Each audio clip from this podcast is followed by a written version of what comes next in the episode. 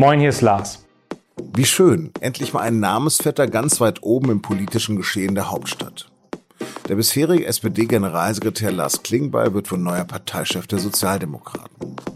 Neben Saskia Esken die Vorsitzende bleiben will. Über die Personalien habe ich mit Mike Schimanski aus dem SZ-Parlamentsbüro in Berlin gesprochen. Sie hören auf den Punkt den Nachrichtenpodcast der Süddeutschen Zeitung. Moin, hier ist der andere Lars, Lars Langenau.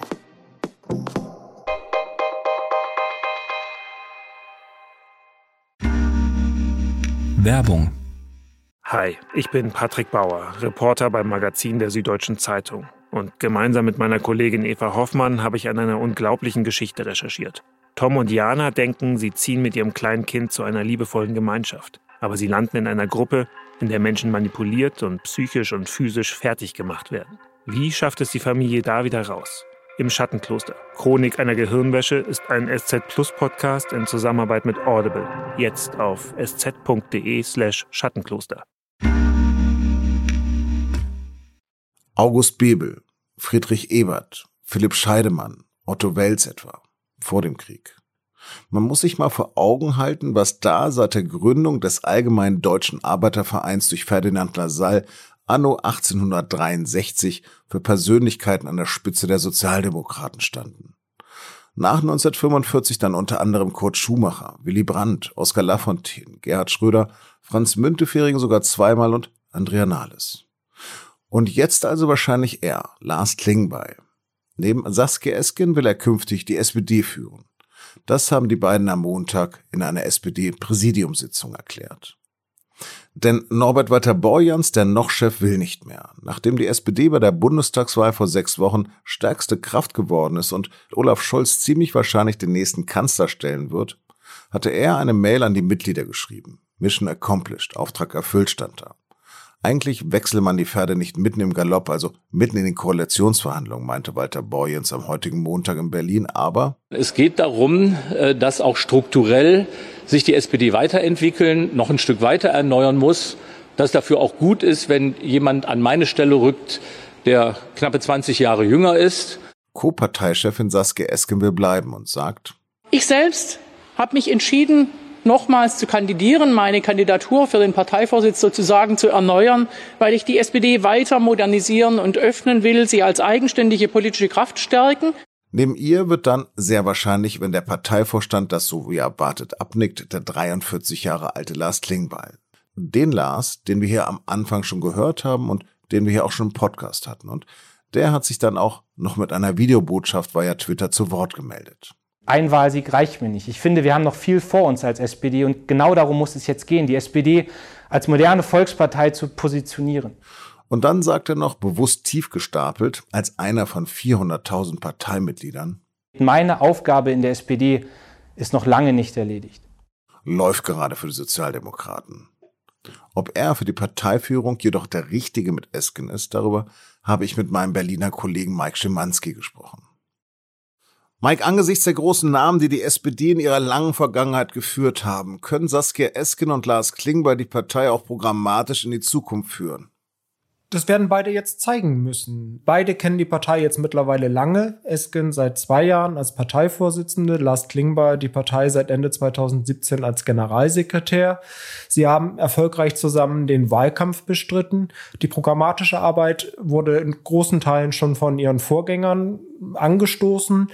Das heißt, sie stehen jetzt in der Aufgabe, diese Arbeit fortzusetzen und nach dem Wahlsieg auch tatsächlich wieder der programmatischen Arbeit zu widmen. Hm. Was muss denn ein guter Parteivorsitzender oder eine gute Parteivorsitzende für die SPD mitbringen? Die neue Parteispitze muss vor allem die Geschlossenheit äh, beibehalten, die in den vergangenen Monaten hergestellt worden war, auch unter einem hohen Preis. Äh, viele mussten ihre eigenen Ambitionen zurückstellen. Der Wahlkampf hatte sich komplett Olaf Scholz Kampagne unterzuordnen es hat im Ergebnis zum Erfolg geführt. Die Partei war tatsächlich so geschlossen, wie man sie eigentlich lange nicht mehr gesehen hat. Das heißt für die neuen Parteivorsitzenden, sie müssen weiterhin den innerparteilichen Ausgleich zwischen den Flügeln bewerkstelligen. Sie sollten äh, die Fähigkeit haben, Konflikte früh zu erkennen und einigermaßen geräuschlos abzuräumen. Sie werden als Manager gefragt sein. Die Parteistrukturen sind, da darf das Partei, das Wahlergebnis jetzt nicht drüber hinwegtäuschen, immer noch brüchig. Die Partei braucht im Grunde einen Wiederaufbau an der Basis beginnend. Es liegt viel Arbeit vor beiden. Ich denke, die, die Chance haben sie verdient, das zu beweisen, dass sie es auch können. Andererseits gilt Esken ja auch immer noch als unberechenbar. Wird sie denn mit Klingbeil gut zusammenarbeiten können? Sie mussten schon lange zusammenarbeiten. Gerade die letzten beiden Jahre haben gezeigt, dass es am Ende einigermaßen, einigermaßen geräuschlos ging. Die Bekanntschaft ist jetzt acht Jahre alt. Also sie wissen, wie der jeweils andere tickt. Die Unberechenbarkeit von Saskia Esken wird bleiben, aber man muss auch anerkennend sagen, im Wahlkampf hat sie gesehen, worin die Chance liegt, nämlich einzig und allein Olaf Scholz wirken zu lassen. Sie hat sich zurückgenommen in großem Maße. Das galt auch für Norbert Walter-Borjans, ihren Chorvorsitzenden. Sie weiß also, worauf es am Ende ankommt. Sie kennt Lars Klingbeil lange. Ich kann mir gut vorstellen, dass sie einen Modus finden, miteinander zu arbeiten. Was sich ändern wird, ist die Rolle Lars Klingbeils. Bisher hat er als Generalsekretär agiert. Künftig wird er Parteichef sein. Auch er wird sich überlegen müssen, wie er diese neue Rolle ausfüllt. Er wird stärker im Fokus stehen. Er wird äh, spontaner agieren müssen, als es manchmal als, als Generalsekretär möglich war. Ich bin selbst gespannt zu sehen, wie die beiden funktionieren werden. Ja, also Lars Klingbeil hat ja zumindest Nehmerqualitäten bewiesen. Unter sehr vielen Parteichefs hat er ja schon überlebt. Was zeichnet ihn aus? Das ist im Grunde diese Anpassungsfähigkeit. Also er hat tatsächlich beginnend bei Martin Schulz in der Partei angefangen als Generalsekretär, später unter Andrea Nahles gearbeitet, äh, aktuell unter Saskia Esken und Norbert Walter Borjans. Grundverschiedene Charaktere am Ende und er hat, das, das muss man so sehen, immer einen Modus gefunden, mit allen loyal zu arbeiten. Was mich wundert, ist, dass Lars Klingbeil sowohl auf der Linken beliebt ist, als auch in dem Seeheimer Kreis, wo er aktiv ist. Wie, wie geht das zusammen? Er hatte schon, schon beide Positionen vertreten. Er startete als Parteilinker in die Politik. So kam er auch in den Bundestag in, in, in dieser Rolle. Er hat un, unheimlich viele Wandlungsprozesse durchgemacht. Er hat äh, beispielsweise, er kommt aus einer Offiziersfamilie. Er hat aber den Zivildienst gemacht, war zum Zeitpunkt der Anschläge vom 11. September in New York dieses, äh, diese Erfahrung hat ihn ins Grübeln gebracht und auch zum Überdenken seines Verhältnisses zur Bundeswehr. Im Bundestag hat er später Verteidigungspolitik gemacht und setzt sich heute auch dafür ein, gegen Widerstände in der eigenen Partei, dass die Bundeswehr bewaffnete Drohnen bekommt. Das ist jetzt ein Beispiel. Das andere ist halt auch diese Anpassungsfähigkeit an die Führungskräfte. Wie gesagt, einerseits Martin Schulz, äh, der vom Charakter ganz anders funktioniert hat als Andrea Nahles und eben die aktuelle Parteispitze. Also er hat ein sowieso ein breites Themenspektrum, aber auch kennt er auch aus eigener Anschauung verschiedenste Positionen in dieser Partei. Das macht ihn im Grunde zu einer ganz guten Führungsfigur für diese Phase, in der die SPD sich gerade befindet, in der es auch darauf ankommt, möglichst alle Flügel mitzunehmen. Interessant ist sowohl bei der SPD als auch bei der CDU das Schweigen der Ministerpräsidentin. Warum tritt von diesen SPD-Länderschiffs und Chefin denn niemand für den Vorsitz an? Nahegelegen hätte im Grunde Manuela Schwesig. Das hätte aber bedeutet, dass Saskia Esken den Platz räumt, weil sie den Frauenposten in der Doppelspitze dann besetzt hätte. Dazu kommt es nun nicht. Damit ist äh, Manuela Schwesig raus fürs Erste, obwohl viele in der Partei sie wohl gern gesehen hätten. Wenn man mal in die Länder schaut, Vielleicht wäre ein Stefan Weil interessant gewesen als Parteichef. Nun hat er schon 2019 gezaudert, diesen Weg zu gehen. Jetzt muss man sagen, Niedersachsen bewegt sich im nächsten Jahr wieder auf die nächste Landtagswahl zu. Das lässt natürlich die, die Frage im Raum stehen, ob es klug ist, äh, dem, dem Land noch die halbe Kraft widmen zu können, weil man sich noch um eine Volkspartei kümmern muss. Warum macht Manuela Schwesig das nicht jetzt gleich? Es ist wahrscheinlich ist, ist, ist die Zeit für sie noch nicht gekommen. Saskia ist gemacht weiter, das heißt, äh, faktisch steht dieser Posten nicht zur Verfügung.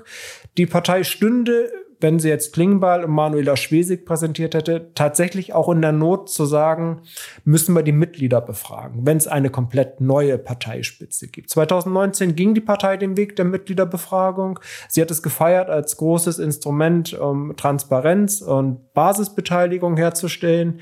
Eine komplett neue Parteispitze zu präsentieren, ohne die Mitglieder zu befragen, hätte große Fragen aufgeworfen. Und wer wird nun Generalsekretär? Kevin Kühnert? Es liegt nahe, dass dieser Name fällt. Ist, Kühnert ist ein großes politisches Talent. Über seine Rolle wird äh, immer spekuliert, sobald ein Posten frei wird in der Partei. Man darf nicht vergessen, er ist jetzt schon Parteivize.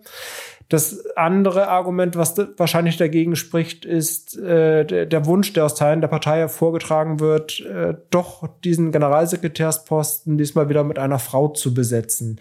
Also ich bin selbst gespannt, wer es am Ende wird, tippe aber eher darauf, dass, dass der Posten auf eine Frau hinausläuft. Vielen Dank, Mike, für deine Inneneinblicke.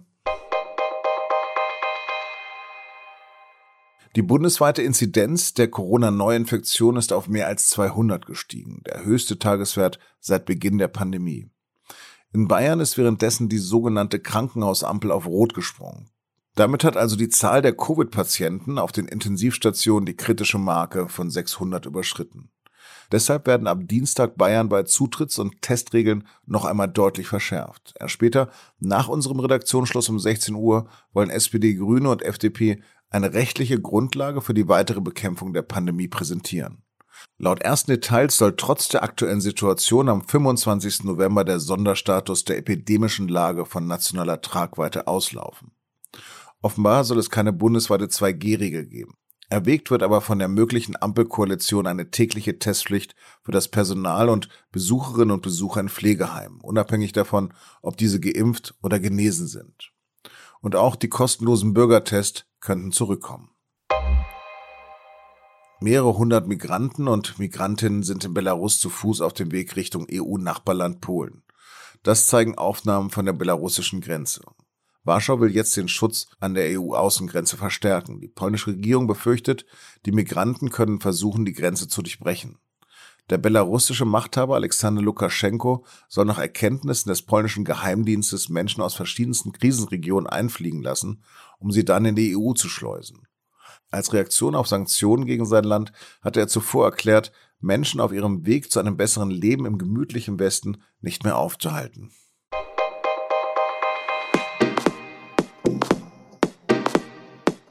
Klar, St. Pauli ist noch Tabellenführer in der zweiten Bundesliga. Aber nach einem interessanten Bundesliga-Wochenende auch in der ersten Liga richtet sich der Blick auf die deutsche Nationalelf. Denn am Donnerstag treffen die in der WM-Qualifikation auf den Winzlig Liechtenstein. Und Bundestrainer Hansi Flick gibt mit seiner Nominierung für den Kader schon einige Hinweise auf die Zukunft. Darum geht es diesmal in unserem Podcast und nun zum Sport. Und den finden Sie, wie alle unsere Podcasts, unter sz.de-podcast. Vielen Dank fürs Zuhören und Tschüss, wie wir Nordlichter sagen.